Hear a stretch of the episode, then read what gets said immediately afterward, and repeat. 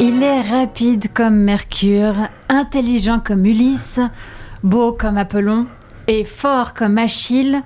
Il a évidemment rédigé lui-même cette intro pleine de louanges. Voici Olivier Motta, avec une chronique que même Homère aurait volontiers signée, ou pas.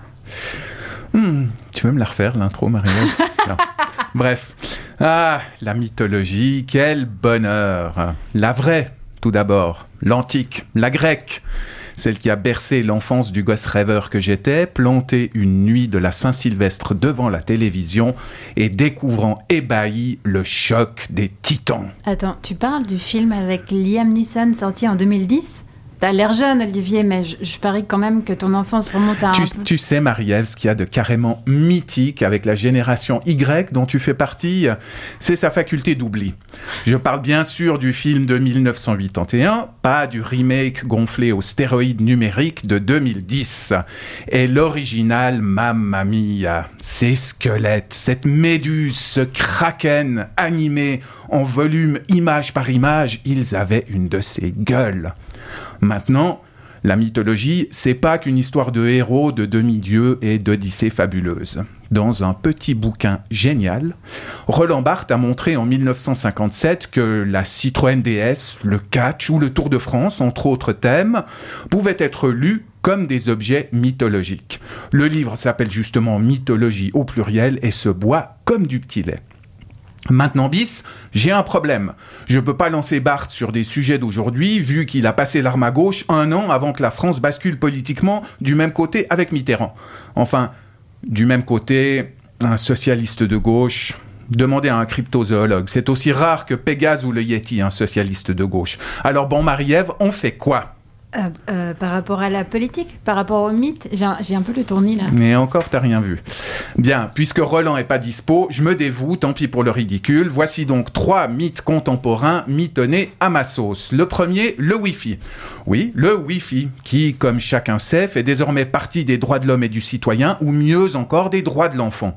Pour souligner l'importance du Wi-Fi, il suffit de rappeler qu'elle égale aujourd'hui celle d'un gaz aussi élémentaire que l'oxygène. À ceux qui en douteraient, je recommande une expérience de physique amusante. Une seule condition, faut être éleveur d'enfants. Ensuite, c'est tout simple.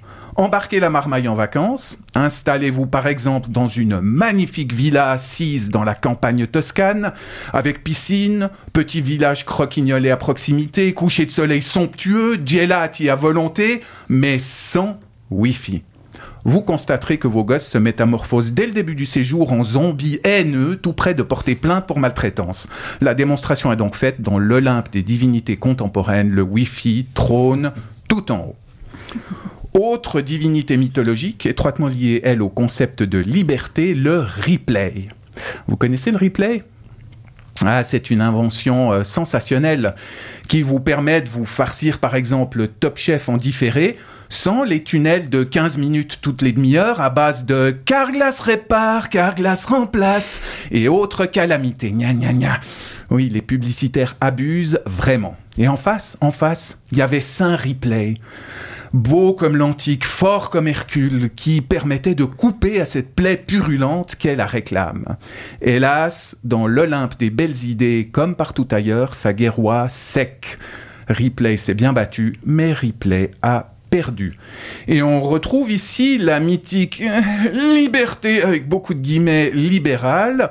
On aura le choix désormais entre la liberté de se faire gaver le cervelet de pub à haute dose et la liberté de payer un supplément pour profiter du replay à l'ancienne sans pub. Elle est pas belle la vie? Ouais, disons qu'elle est sponsorisée surtout. On n'est plus à l'époque des TV à tubes cathodiques, mais qu'est-ce qu'on se fait entuber, c'est bestial. Allez, terminons sur un mode plus léger, quoique pas dénué d'implications vertigineuses. Dernier objet mythologique, la duckface. La duckface, Kezako, la face de canard. Eh bien, c'était cette mode des selfies où le modèle, par exemple une influenceuse, pinçait et avançait les lèvres. Là, je suis en train de le mimer, c'est super radiophonique, passons. D'où une moue qui se voulait aguicheuse, mais qui me donnait perso à chaque fois envie de me cuisiner un magret. Pourtant, pourtant, on aurait tort de se moquer. La duckface témoigne en effet d'un rapport au temps d'une complexité qui échappe à de nombreux philosophes. En effet, quand vos lèvres sont si protubérantes qu'elles semblent vivre, exister dans un autre fuseau horaire que le reste de votre corps, vous vous transformez illico en une sorte de super-organisme qui plie l'espace-temps à sa propre volonté de puissance. Étonnant, non? Bon, il y a juste un petit bug. Qui dit changement de fuseau dit décalage horaire également. C'est peut-être ce qui explique, c'est une hypothèse de travail, hein, le tissu d'ânerie dont certaines influenceuses abreuvent leur communauté.